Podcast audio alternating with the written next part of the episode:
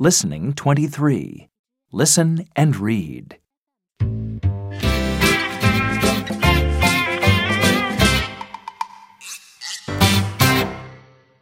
This is your doll. And this is your ball. Where's my teddy bear?